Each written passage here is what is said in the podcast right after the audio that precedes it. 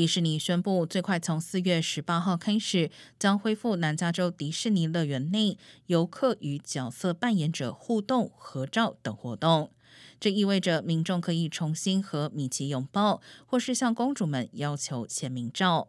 早前基于防疫考量，迪士尼乐园在疫情初期就暂停了游客与角色扮演者的近距离接触。